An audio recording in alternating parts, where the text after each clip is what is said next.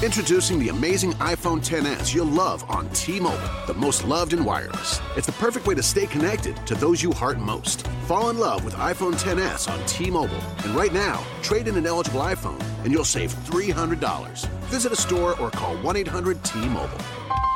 If you cancel service, remaining balance is due. Qualifying service and finance agreements required. 279.99 down plus 30 per month times 24. Full price 999.99. 0% APR for well qualified buyers plus tax on full price. Allow 8 weeks for rebate. Esto es Mezcum Podcast. En el episodio de hoy vamos a discutir la lesión de Ousmane Dembélé, que lo tendrá apartado de los terrenos de juego hasta febrero 2018, y la victoria del Barça ante el Getafe. Mezcum Podcast comienza ahora.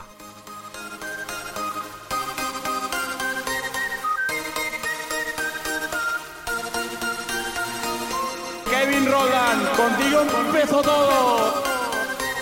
Som el millor club del món, diguin el que diguin. Vinga Barça i vinga Catalunya! Apreteu-vos els cinc cinturons, que ens ho passarem bé. Yo soy Rafael Lamuy junto a Julio Borras y esto es Mezcum Podcast, espacio dedicado totalmente a discutir la actualidad del Fútbol Club Barcelona. Dímelo, Julio. Dímelo, Rafa, todo bien, un poco triste con la noticia de la lesión de Dembele, pero sacamos unos puntos importantísimos. Sí, sí, fue un poquito agridulce esa victoria sobre el Getafe. Ganamos sufriendo. Pues lamentablemente vino con algunas consecuencias como la lesión de Dembele. eh, y pues lo vamos a estar discutiendo ah, ya mismito. Pero primero hay que nombrar a los auspiciadores.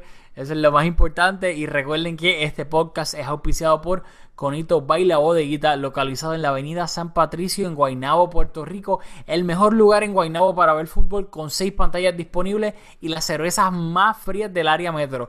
Yo sé que por ahí, lamentablemente, a Puerto Rico viene otro huracán María, así que aprovechen antes de que se vaya la luz en la casa de ustedes, en todos lados y disfruten ahí un poquito de, del buen fútbol en Conito, de una pisita y de una cerveza bien fría. Sí, es, Rafa. Tenemos nuevo segmento. ¿Qué tal si lo entrenamos y lo estrenamos y, y rompemos a discutir el partido? Dale, tíralo sin miedo. Bueno. Ah, con musiquita y todo. Ah, no, ah, no, no vamos a tener musiquita. Vamos allá. Esto es Chuta, segmento donde damos respuestas sin mucha deliberación. Durante los próximos 30 segundos estaremos intercambiando premisas a las cuales vamos a responder usando una sola palabra. ¿Estás ready? Yo nací ready. Bueno, vamos allá. La lesión de Dembele. Horrible. Eh, me toca a mí ahora. Ajá. Eh, uf, el partido de Piqué. Malo. El recorte de Rakitic. Oh, hermoso. Goku. Eh, el césped del, del estadio del Getafe. Xavi. Toca a ti. Ah, los cambios de Valverde. Genio táctico. Ah, te pasaste, usaste dos. Ok, ok, ok. Este, ya, se acabó, ya se acabó. Le iremos dando forma eventualmente. Me quedé con las ganas, se acabó. Tienes que ver la musiquita, extiéndela, se acabó. Estamos, estamos como Dembele. estamos, estamos ahí como Dembélé en el video de Messi.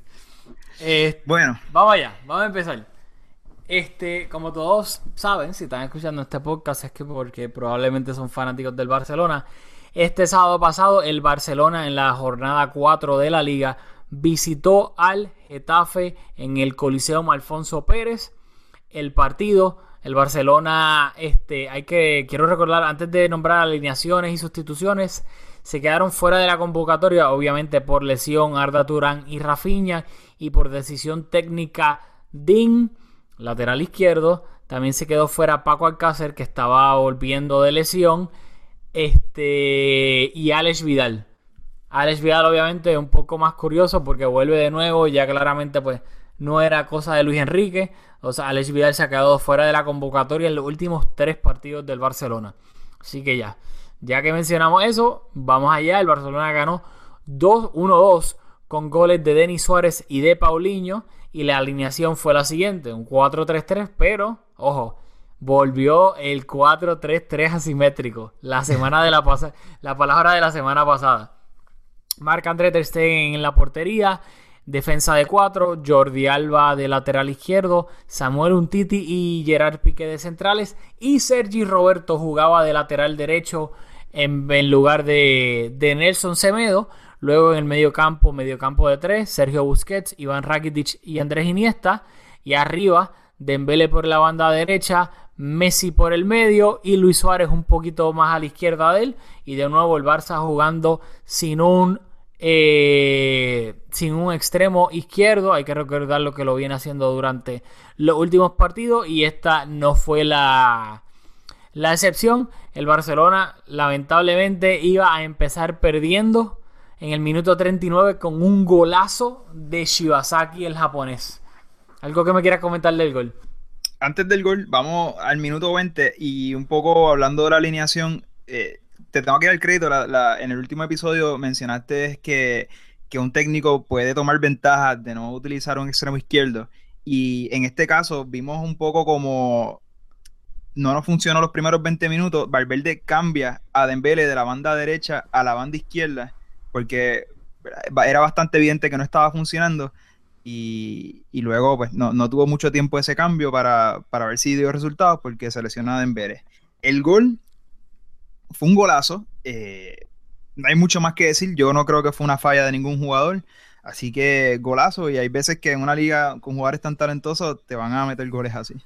No, totalmente de acuerdo. Yo lo que tal vez quisiera mencionar es un poco antes que en el minuto, hasta el minuto, o sea, desde el comienzo del partido hasta el minuto 15, hubo dos pérdidas de balón de Dembele y una de Rakitic que terminaron en contras peligrosas del Getafe. Así que el Getafe ya venía avisando del peligro a la contra, especialmente con la, la condición del césped. ¿Sabes? Yo no quiero sonar como Xavi, aunque probablemente lo voy a hacer, pero el césped estaba bien alto y bien seco y pues claramente eso hay que analizarlo teniendo en cuenta el efecto que tuvo en el partido. El, campo del Getafe es pequeño, para que mismo tienen el césped alto y seco.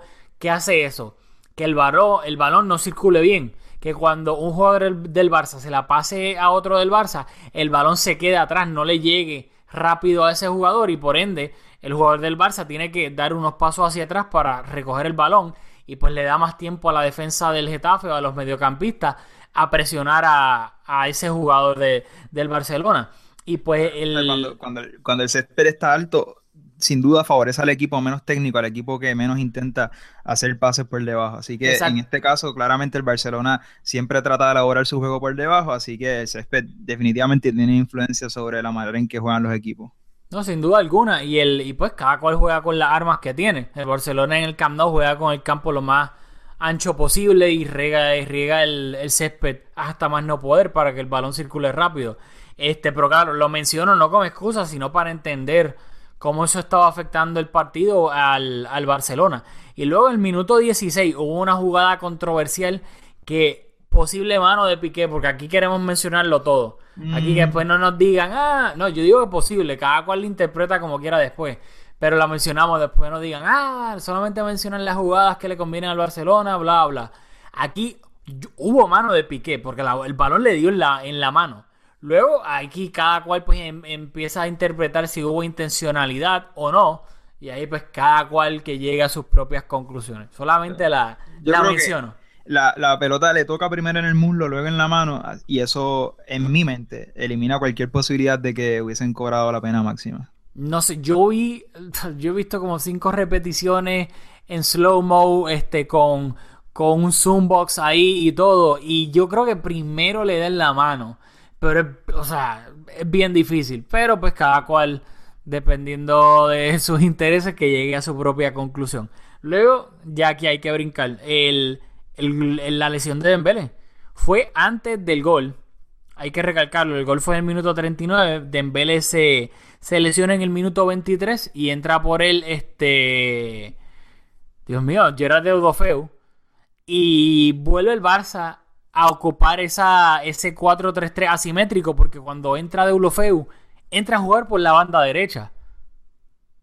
Así que, creo que eso es eh, importante mencionarlo.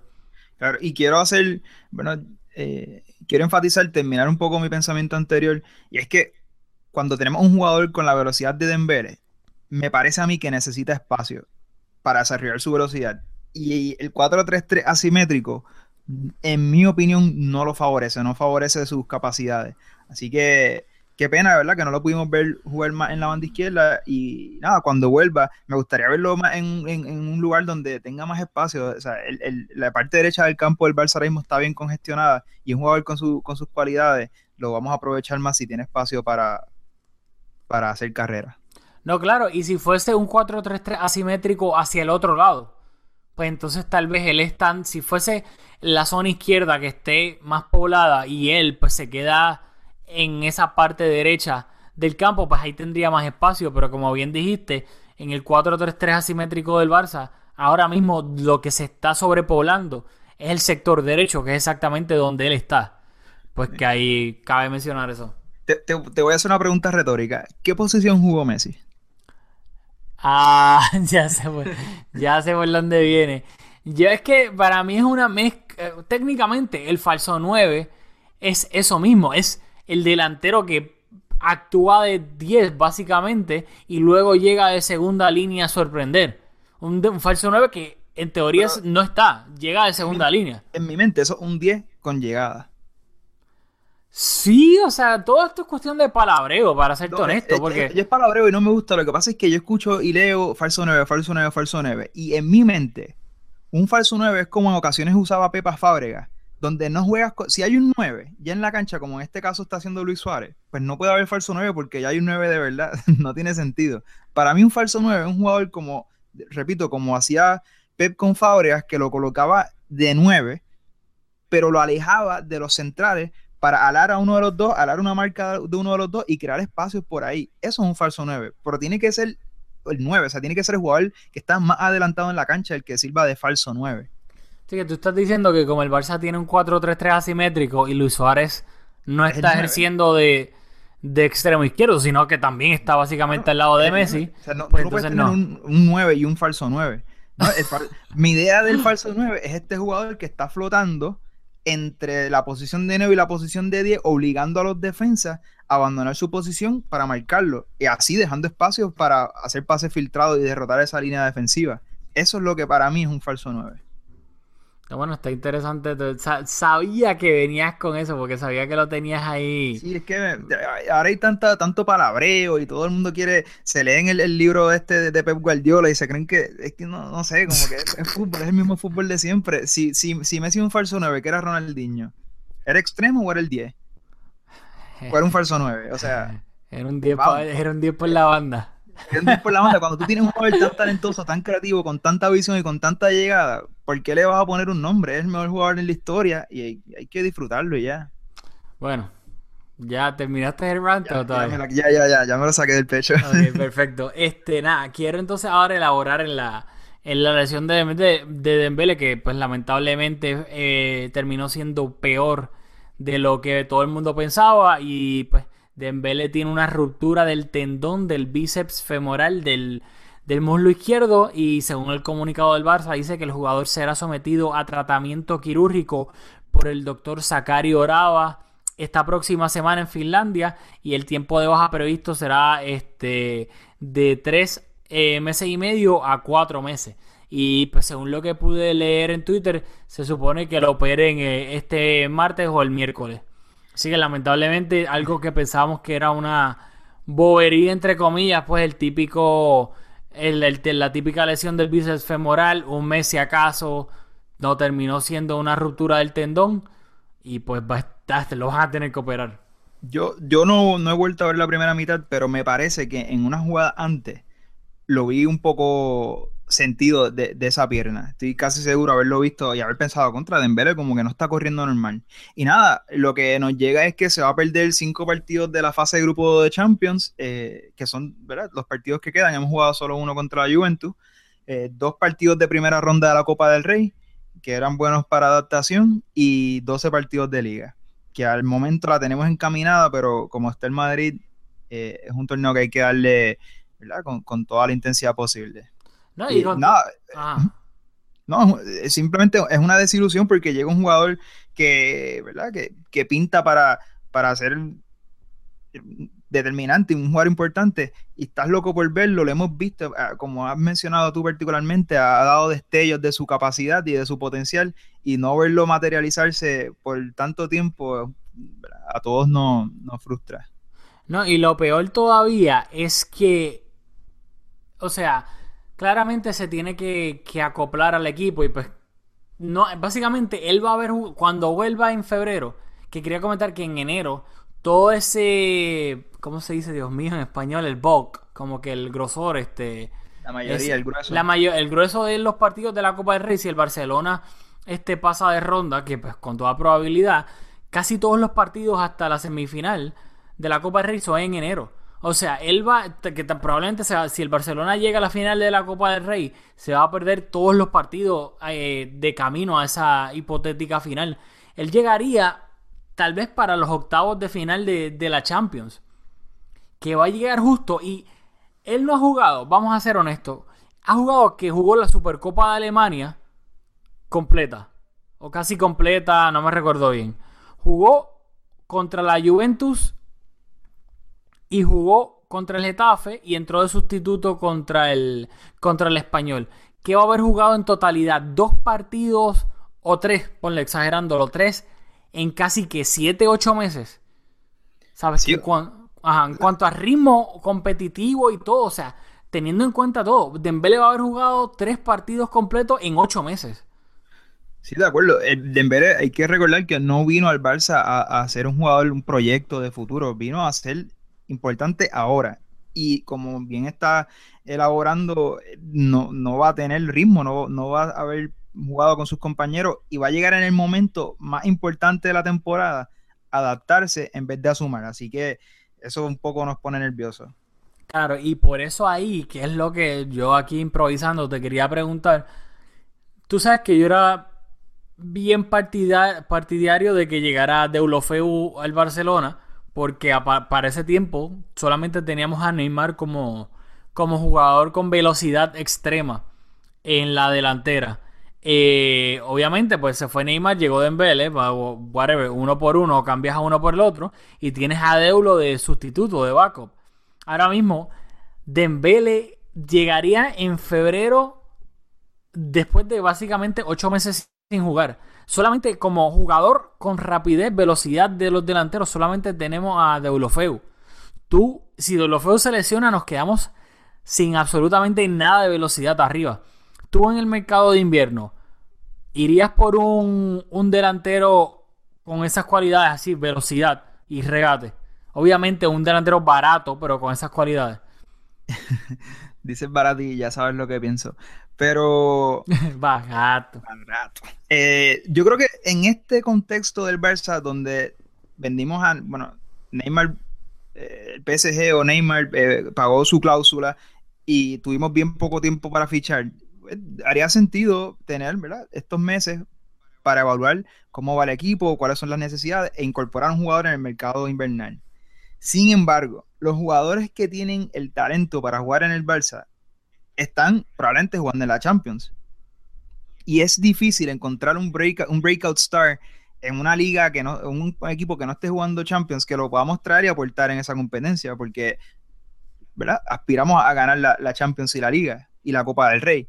Así que comprar un jugador en invierno que esté cop tight es complicado por el hecho de que no lo vas a poder utilizar en un torneo importante. Así que hay que ver qué ofrece el mercado en ese momento. Y, pero naturalmente, si tu pregunta es si, si me parece conveniente incorporar un jugador, claro que sí. Yo, ya que te la hice, yo creo que es, o sea, indispensable hacerlo. Y creo que lamentablemente sí, lo ideal es traer un jugador que te pueda jugar todas las competencias. Obviamente eso incluye la Champions.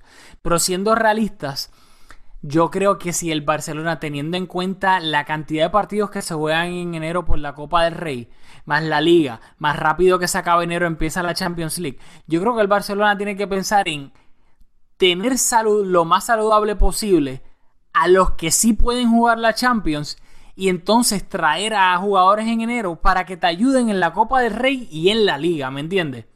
Como que cambiar un poco el chip. Pero ahí que yo no soy el mayor defensor de la cantera, pero en la Copa del Rey vamos con la cantera. Sí, pero en cuanto a un jugador, de los, de los jugadores que se mencionan, ahora mismo de la cantera no hay un jugador veloz. Que eso, es, ese perfil específico, porque en la cantera que está ahora, Aleña, Aleña es un interior. Tienes que ir a, Palencia, que es un lateral derecho. Cucurela, que es el otro que se escucha por ahí por Twitter, es un, un defensa. Este. O sea. Yo, no, yo no, no, tengo respuesta para eso porque no, no, desde que estamos acá no, no vemos al, al filial jugar, así que no, no, no, tengo una opinión informada. Pero igual es, la de las tres competencias, me parece que es la de menos jerarquía. Yo la jugaría con lo que tenemos disponible, con la cantera. A mí lo que me preocupa es tener jugadores saludables para disputar la Champions y la Liga. Así que si vamos a incorporar un jugador, contra, preferiblemente que no esté Coptay. No, sí, pero yo honestamente pienso que, que debido a la situación actual y teniendo en cuenta que Dembélé se lesionó, que es bien poco probable poder coger un jugador este que pueda jugar la Champions y que tenga calidad, calidad Barcelona. Yo creo que uno puede tal vez buscar en el mercado, claro, por, a nosotros no nos pagan por eso, ese es problema de, de Robert Fernández si es que todavía está trabajando en el Barça. el genio Robert Fernández el genio, vamos a hablar de él ya mismo. este, yo honestamente, yo empezaría desde ahora a buscar en el mercado, para traer en el mercado de invierno, un jugador, que sé yo, 15, 20 millones que, tú, que te pueda jugar en la, en la banda, tener desborde y velocidad. O sea, lo necesitamos. Y pues, lamentablemente, si por X o Y razón no puedes jugar la Champions, mira, en verdad a mí no me importa. El punto de todo esto es que te puede aportar en la Liga y en la Copa del Rey, mientras que le das tiempo a Dembele que llegue para la Champions, o el mismo Deulofeu, porque no puedes, tú no puedes poner todos los partidos de ahora en adelante a Deulofeu, se te va, lo vas a desgastar y se te puede lesionar y ahí sí te quedas sin otro jugador que te pueda jugar la Champions. Así que yo creo que el mindset en cuanto a eso, pues lamentablemente debido a la situación hay que, hay que cambiarle un poco. Estoy de acuerdo. Bueno. Eh, vamos a terminar de hablar del partido porque hay muchos otros hot takes que queremos, que queremos hablar y no todos van relacionados particularmente con el juego, así que danos los goles. Rápido, este, los, apuntes que tenía cuando se acabó la primera mitad del Barcelona. Previsible, césped alto, seco, se quedaba parado el balón, malos pases, flojo Iniesta, le quitaban el balón, mal Piqué, bien un Titi, mal Suárez, mal Dembele y nada de Sergi Roberto. Fueron pues- mis apuntes después de la primera mitad. Pues yo voy a. Yo voy a elaborar en esa idea, en algo que acabas de mencionar, y es que nos quitaban el balón. El Getafe le salió muy bien, pero lo comentamos en Twitter durante el partido, que estaban haciendo un trabajo excelente en ir al jugador que tiene el balón y despojarlo del mismo. Sin embargo, no, nos, nos estaban permitiendo circular el balón. Y estaban siendo tan y tan y tan agresivos, presionando al jugador que tenía el balón, a veces con doble marca, que eventualmente les terminó eh, costando, pero eso tú lo vas a elaborar. Pero las estadísticas en el fútbol, aquí lo hablamos mucho y lo hablamos fuera del aire, que no, ¿verdad? No, no, usualmente no dicen toda la historia. Es un deporte donde estadísticamente es difícil cuantificar lo que pasa en el campo. Pero el Getafe le arrebató 26 veces la pelota al Barça, mientras que el Barça se la arrebató 14 veces a ellos. Y un poco, eso eh, apoya lo, que vimos en el campo. O sea, eso, el eye test no, o sea, nos quitaban el balón con bastante facilidad. Así que, qué bueno que, lo viste, porque fue algo que, me, que, no es usual ver al Barça perder tantos balones de esa manera. Sí, no, y yo creo que honestamente ahí también ayuda a tener ese alto y seco, porque al, a jugadores como Messi o como Iniesta, que claramente son jugadores con una técnica increíble, probablemente los dos jugadores con mejor técnica en el planeta Tierra, se le quedaba trabado el balón, por eso mismo, porque el balón se queda pegado en el césped, no se va contigo. Y pues claro, si para colmo, tras que tienes que estar preocupándote por el defensa, también tienes que estar preocupándote que el balón se quede como que parado en el césped, pues eso le facilita al equipo rival y pues no me sorprende la estadística, que no la sabía de todas las veces que el Getafe le quitó el balón al Barcelona. Este, ya en la segunda mitad, eh, empezando la primera, la segunda mitad, entró Denis Suárez y se fue Andrés Iniesta. ¿Algo que quieras hablar de este cambio? Te tengo una pregunta. ¿Te pareció eso un gesto valiente, necesario? Eh, ¿qué, cómo, ¿Qué te parece sacar a un jugador con tanta jerarquía a mitad de tiempo?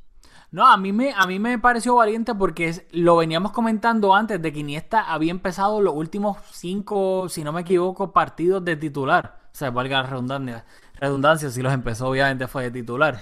este, pero que y, nos sorprendió porque si lo, lo habíamos hablado y pensábamos que si iba a haber rotaciones, que solamente hubo una rotación respecto al once titular que jugó contra la Juve, fue Semedo por Sergi Roberto, que era probablemente el menos que nos hubiésemos esperado. O de los menos, obviamente, Messi pues siempre iba a jugar.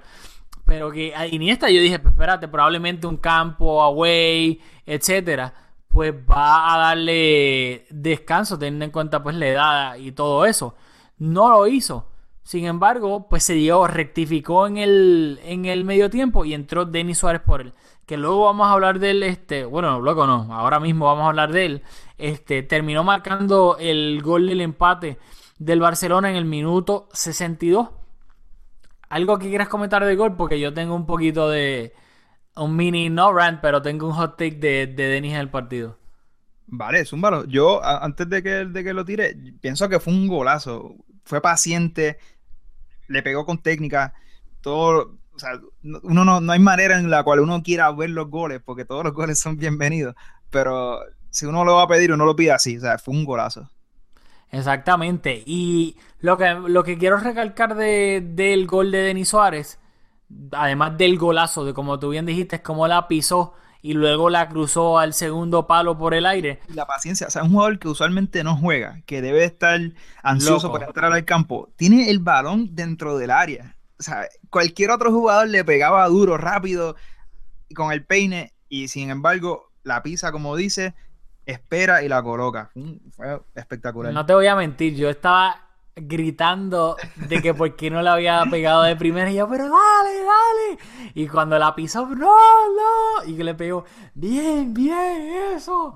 O sea, lo de... un, un, golazo de crack y no quiero echarle mucha coba porque la temporada pasada, no recuerdo cuál fue el juego, que tuvo un juego espectacular y tú y yo los dos estábamos hablando de, Denis Suárez como el próximo Chávez, el próximo Iniesta, porque en, ese juego lo hizo de interior igual que en este, pero un poco más retrasado, y de ahí en adelante su temporada fue en picada, así que no quiero... Lo, lo Pero quiero recalcar rápido que el balón le llega a Denis Suárez, porque primero Deulofeu está encarando por la banda derecha, pierde el balón, y luego él y Sergi Roberto le caen encima como piraña al jugador del Getafe con la presión alta y recuperan el balón. Los dos. Y luego Sergi Roberto le hace el, pase a, Denis Suárez.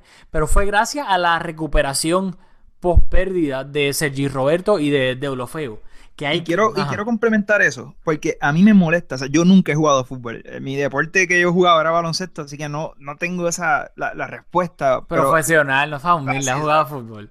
Pero la observación que tengo es que, y me molesta, con tanta frecuencia los, los delanteros particularmente le cometen falta a los defensas en esa parte del campo. O sea, si es defensa, probablemente no jugar más diestro, obliga a cometer un error. Y tengo que aplaudir, como dice, el, el Deulofeu, que como que yo lo veía ahí a punto de cometerle falta, pero levantó las manos incluso como para decir, yo no estoy tocando. Por, eso es lo que tú tienes que hacer, obliga al jugador a hacer un error o a hacer una buena jugada, porque él le vas a regalar un tiro libre. Y, de, y, fue, me encantó ver a Deulofeu ponerle a presión, ser agresivo, sin ser tonto y darle una falta. Y pues el resultado fue un gol. Exactamente. Y, lo, y ahora voy a, esto. Que yo soy alguien que detesto que un gol influya en el análisis del partido de un jugador. O sea, hay que tomar en cuenta que un gol es una acción puntual. Tú no puedes dejar que por si mete un gol o si falla un gol, luego eso nuble tu análisis del partido como tal. Y aquí es donde voy ahora. A mí no me pareció que Denis Suárez hizo un gran partido. O sea, para mí Denis Suárez entró y no es que jugó mal, pero tampoco es que hizo nada guau. O sea, yo no vi un Denis Suárez que entrara y olvídate, la tocara, la distribuyera o hiciera de Iniesta y se fuese de jugadores. O sea, yo no vi a Denis Suárez hacer nada guau. Sí, claro, hay que darle el crédito. Marcó un, un auténtico golazo. Pero yo no vi nada del partido como tal de Denis Suárez que me dijera, oh, olvídate, este se merece empezar el, partido que viene por cómo o controló el partido, cómo este gambeteó entre líneas, ¿me entiendes? A mí Denis es que ni fu ni fa. Ok. Voy a apoyar lo que acabas de exponer con, con estadísticas. Denis Suárez jugando al mismo tiempo que Iniesta tuvo 36 toques, mientras que Iniesta tuvo 56. Así que eso apoya totalmente lo que acabas de, comentar. Al otro punto que haces, que no lo viste hacer como Iniesta, que se le va a los jugadores. Yo pienso que en el contexto de este partido, si vemos el heatmap que lo, publicamos en Twitter para, podemos hacer este el ejercicio de escuchar este podcast algo interactivo y ver lo que estamos hablando en, en imágenes para los que somos más visuales Denis Suárez tenía una posición en el campo bastante más adelantada de la que tuvo Iniesta, que se puede ser por sus características como jugador, puede ser por diseño táctico, puede ser porque estábamos perdiendo o empatando y teníamos que anotar un gol, pues naturalmente te vas a adelantar en, tu posición en el campo porque estás más buscando ser más ofensivo, que en eso hay que tenerlo en cuenta. Sin embargo, en un partido tuvimos el 70% de la posesión. Iniesta como bien dice, se le va a los jugadores, pero también lo criticamos porque usualmente no es muy contundente. Y si ya tú tienes en la posición de, o sea, abrumadoramente 70%, tú no necesitas un jugador como Iniesta que le ponga la pausa. Y entró Denis Suárez, un poco más agresivo, un poco que perdimos ese toque, pero no era necesario porque ya teníamos el balón y resultó un gol. Quizás como dice, lo estoy viendo desde el punto de vista de que marcó, pero a, a mí me parece que en partidos donde no te disputan el balón porque el Getafe hizo un, me, parece que lo, lo, veía repetidamente en que presionaban la salida de Ter Stegen y tan pronto Ter Stegen hacía el primer pase, se metían atrás. Y si no te van a disputar el balón, pues Iniesta sácalo y pon un jugador que tenga más llegada. Sí, o sea, eh, es válido tu argumento, pero lo que me refiero es que yo con Denis no vi nada en el sentido de que, claro, nosotros tenemos toda la posesión del planeta Tierra. Pero siempre que, claro, en este caso, pues lo estaba haciendo Busquets. Pero es que no lo menciono porque es que no lo voy a hacer nada de ni fu ni fa. O sea, metió el gol y, ya. O sea, a mí no me llamó la atención su partido como tal. Yo lo vi intentarlo. Lo vi, lo vi bastante agresivo buscando adelantar al equipo en el campo. Y si le vamos a tirar la toalla a Messi y Iniesta porque el césped estaba alto, me parece haberlo visto perder muchas bolas o no estar muy fino, así que le vamos a dar el beneficio de la duda también a, Denis Suárez. O sea, no, yo lo vi con actitud, don't get me wrong, pero también vi con actitud a feo Y eso no significa que haya tenido un gran partido, simplemente pues lo mínimo que tú le puedes pedir a alguien y que, venga de suplente es que por lo menos tenga actitud, que juegue duro, ¿sabes? Faltaría más, pero no sé, quería, quería tirarlo ahí para que, para que no ser ventajista de que, ah, mira, metí un golazo, olvídate, crack Denis titular, etcétera. Así que. Me parece bastante acertado tu comentario. Otro Luego, Rápido, en el minuto 69, creo que hubo. Creo que hubo penal este, sobre Luis Suárez de Daconam dentro del área. El árbitro no lo pitó. Suárez se le puso en el medio. No tan solo Daconam para mí lo empujó con la mano izquierda, sino también que lo trabó, pues obviamente en, la, en los pies. El árbitro no pitó nada. Creo que el árbitro se comió dos penales en mi opinión, la mano de Piqué en la primera mitad y esta falta del defensa del Getafe de Aconam sobre Suárez. No sé qué te parece a ti. Para mí no hay penal en ninguno de los dos. Ok, perfecto, muy amable. este, luego en el minuto 83, que quiero esta jugada antes del gol de Paulinho, para resaltar lo mal que está jugando Luis Suárez.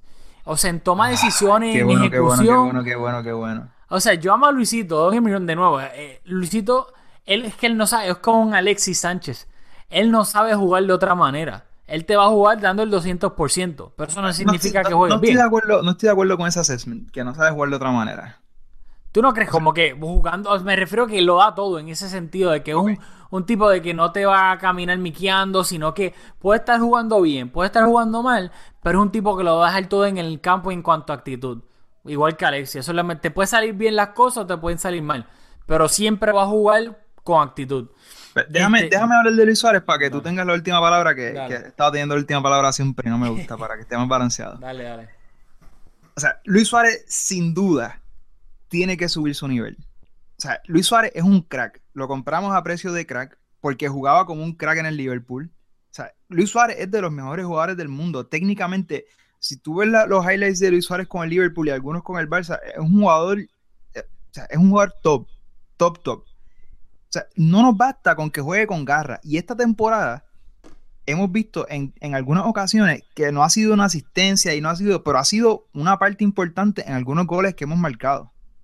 O sea, eso es bastante evidente que su lucha y su entrega nos crean oportunidades de gol y eso se agradece, pero no es suficiente.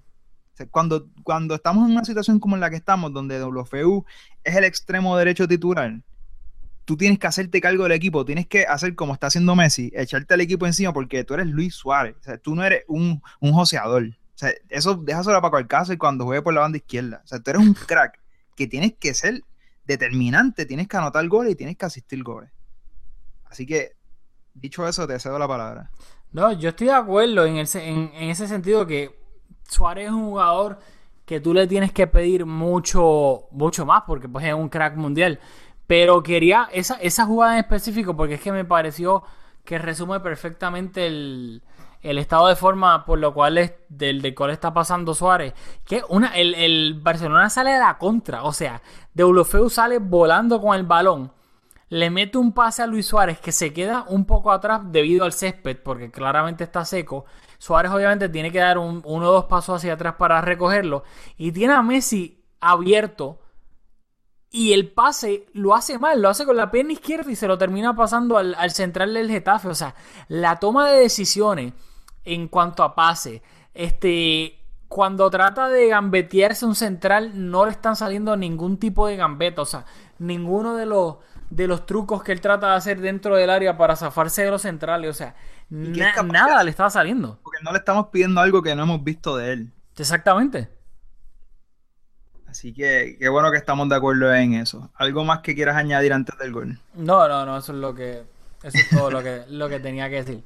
Este, bueno, vamos al gol, el gol de la victoria, el gol de, de Paulinho. Hay que recordar que Paulinho entró en el minuto 77 por Iván Rakitic.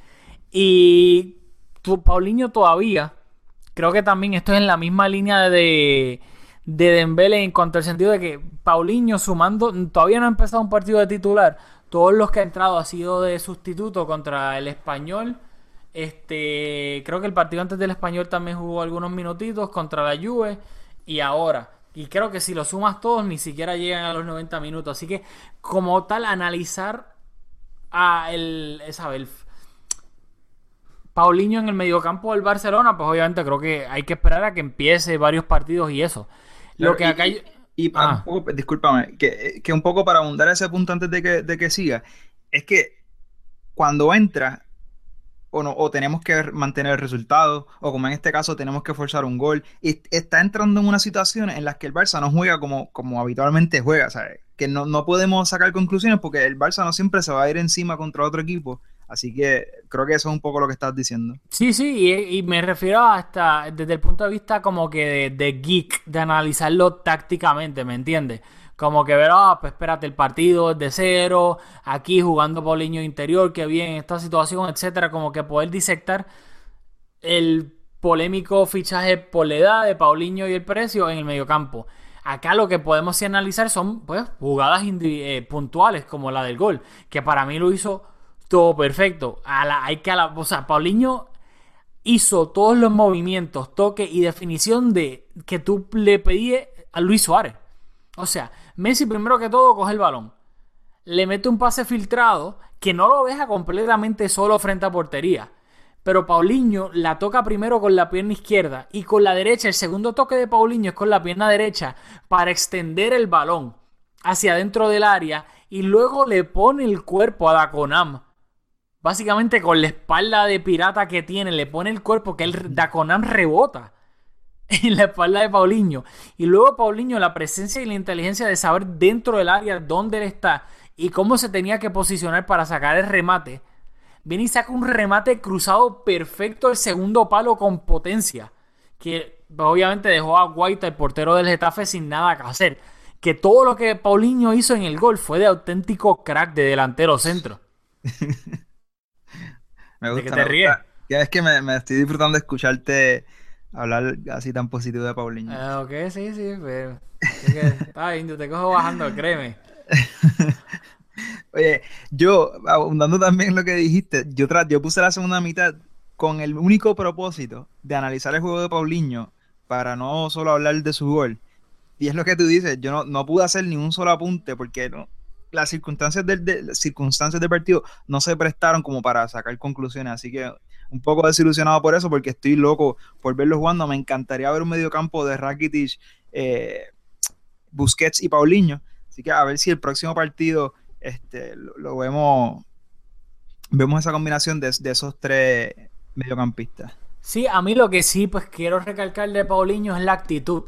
Que entraste, loco, es para hacer una diferencia. No se, no se, no se puso chiquito como tal, ¿me entiendes? De que, ay, espérate, déjame no hacer too much porque pues estoy todavía empezando. O sea, la actitud de decir, mira, yo voy para adelante y que Messi me encuentre y la actitud de cómo, del toque, de cómo sacar el remate fue de, de alguien con personalidad, que eso es lo que sí, pues se le puede aplaudir hasta ahora y lo que mucha gente recalcaba de él, de las cualidades que tiene, es que es un interior con llegada.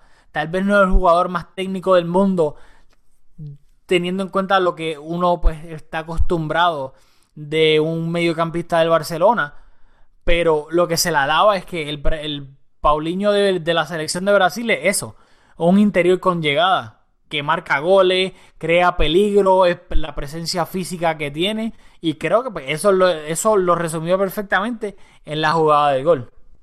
Sí, de acuerdo. En mi mente, ya Paulinho costó 30 millones. Okay, ya, vamos ya. Su ya lo vamos amortizando poco a poco. Pero si ganamos esta liga, o sea, íbamos a sacar, el juego está de empate, no estábamos perdiendo y con su gol ganamos. O sea, que ten, íbamos a sacar un punto antes de esa intervención. O sea que esta, el, el gol de Paulinho nos sumaron dos puntos. Si nosotros ganamos la liga por un punto, esta es la liga de Paulinho.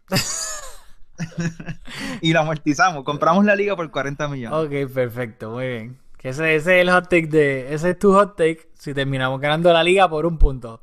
Por un punto. Okay. Es la liga de Paulinho. Ok, dale, perfecto. Este. ¿Algo más que quieras comentar? Porque yo creo que ya terminamos bastante bien de, de resumirlo. Ah, otra cosa. Súmalo. André, Yo creo que André Gómez no jugó. Creo que, creo que no es casualidad. Oye, me preguntaste al principio por el partido de Piqué. Y, y tengo una. Quiero decir, no, no. Te, te, dije pobre, creo que fue pobre o malo. No me. Creo que quizá decepcionante, no sé. Pero quien sí estuvo muy, muy, muy bien fue un Titi. Cortando balones, con una presencia increíble. No, sin duda. Ah, dale, termina, mala la, las estadísticas apoyan lo que estoy seguro que tú también viste. Y lo estoy comparando con Piqué, no para decir que Piqué, quiero hacer la, la salvedad de que no estoy criticando a Piqué, pero siendo los dos centrales, ¿verdad? busqué las estadísticas para ver si los números coinciden con lo que yo vi en el campo. Y un Titi superó a Piqué en despeje, intercepciones, quitó más balones y no lo driblearon ni una sola vez. Así que me encanta lo que sigo viendo de un Titi. Se está haciendo dueño de la defensa del Barça. Sin duda alguna. O sea, tú sabes que yo siempre he defendido a Piqué. O sea, para mí Piqué es un crack y, y probablemente o entre los cinco o tres mejores centrales del mundo. Algo que pues, mucha gente tal vez no esté de acuerdo. Pero al César lo del César, o sea, de la misma manera que lo defiendo injustamente, también se las canto cuando para mí tuvo un partido horrible. O sea, la mano del penal. Hubo una jugada que le hicieron un caño en la primera mitad y después se tiró de boca para tratar de tumbarlo. Que me dio una risa después la repetición en slow motion. Como que no. O sea, habilitando, rompiéndolo fuera de juego, no despejando bien. Y un Titi fue todo lo contrario, lo que dijiste. Un Titi, centro que pasaba peligroso, lo despejaba o con la cabeza o con los pies este, interceptaba balones. Un Titi se. Parecía que habían tres jugadores por cómo un Titi estaba jugando. Parecía que se estaba multiplicando. Caballo. Aparte que me parece un tipo más guapo, más, más good looking que Piqué también. Sin duda alguna. La belleza, yo creo que la belleza ahora entre. La belleza del equipo ha subido como 10 niveles ahora entre un Titi y Dembele. yo, este... yo, yo, realmente los veo con los ojos del amor. Exactamente. Pero que, rapidito, antes de irnos, que quiero esto para usarlo como de catapulta ahora mismo hablamos del mercado de invierno con un, extremo, un delantero rápido. Yo creo que sin duda alguna, además, el Barça tiene que ir a por otro central. Porque si Piqué o un Titi les da un resfriado, tienes a Macherano en el banco Y el otro central que tienes, que se me olvidó mencionar lo descartado, Vermaelen. Vermaelen todavía está vivo y lo descartaron. O sea, tú estás contando como cuarto central un central que Valverde descartó por decisión técnica y un central que se te lesiona a cada rato. O sea, tus suplentes para Piqué y para un Titi son Macherano y Vermaelen. Que si a uno de estos dos le pasa algo, tú te vas a jugar unos cuartos, octavos, cuartos, semis o final de Champions con Macherano o con Vermaelen. Yo creo que eso es de loco, si tú me preguntas. Sí, pero no, no estoy de acuerdo, y pero no dudo que estén los planes de la oficina. Ya hemos visto cómo su capacidad al incorporar jugadores ya empieza a dar resultados, así que estamos esperanzados de que continúen con su excelente Ah, trabajo. Ok, ok, ok, está bien. Vi que te fuiste ahí pro junta. No, es que me estoy, me- yo, yo no soy ni pro junta ni contra junta, pero ¿verdad? yo creo que hay que hacer el due diligence y tener opiniones informadas.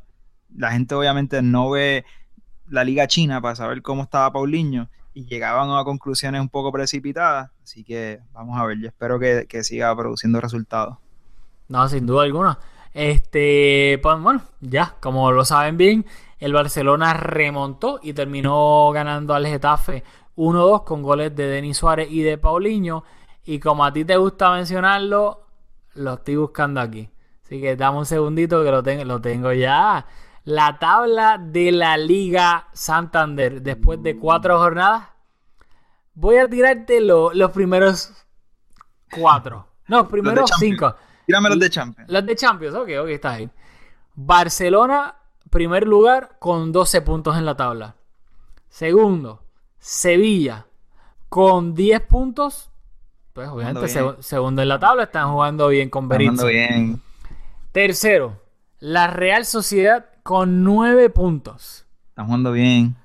Y empate por el cuarto lugar, con 8 puntos ambos, los dos equipos principales de Madrid, el Real Madrid y el Atlético de Madrid peleando por esa última posición en la Champions League ahora mismo. Ahora que dice el Atlético, diantre, qué estadio feo. ¿No te gustó de Wanda? Diantre, para los fanáticos de Game of Thrones, a eso me parece Dragonstone. Diantre, qué feo. Me daba claustrofobia. Fíjate, a mí lo que no es que no me gustó, para mí está hermoso, pero es que se me pareció especialmente por dentro mucho al, al nuevo San Mamés.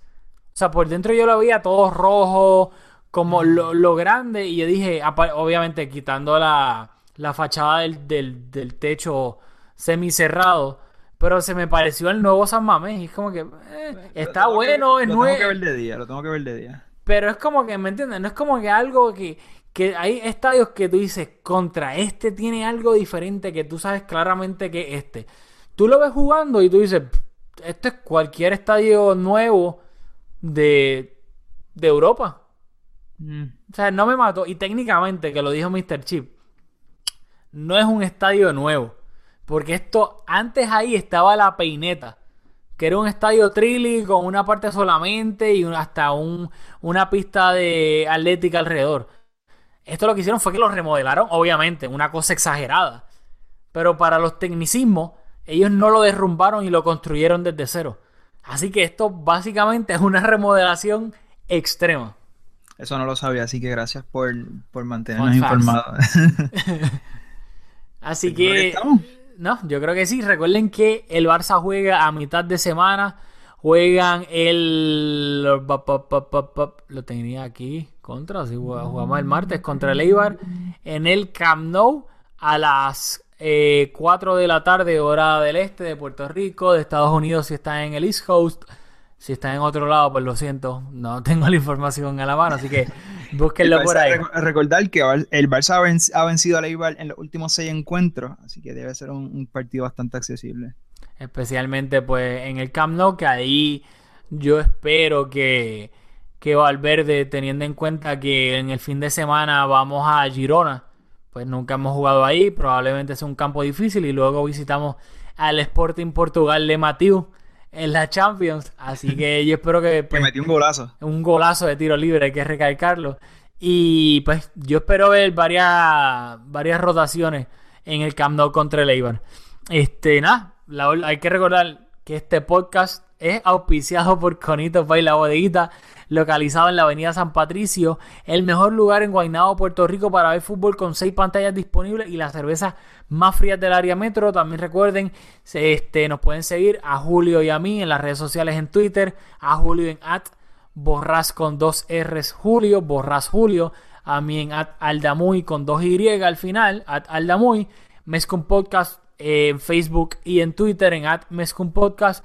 También recordarles que por favor si pueden en, tu, en iTunes déjenos un review, porque mientras más reviews nos dejen, obviamente reviews buenos, no nos dejen reviews malos, más le podemos llegar a personas que no han, hayan escuchado Mezcum Podcast, así que nos estarían haciendo un favor este, muy grande, así que nada, espero que les haya gustado este episodio de Mezcum Podcast y nos vemos con el análisis del partido después del partido del Barcelona contra el Eibar a mitad de semana. Así que nos vemos hasta la próxima.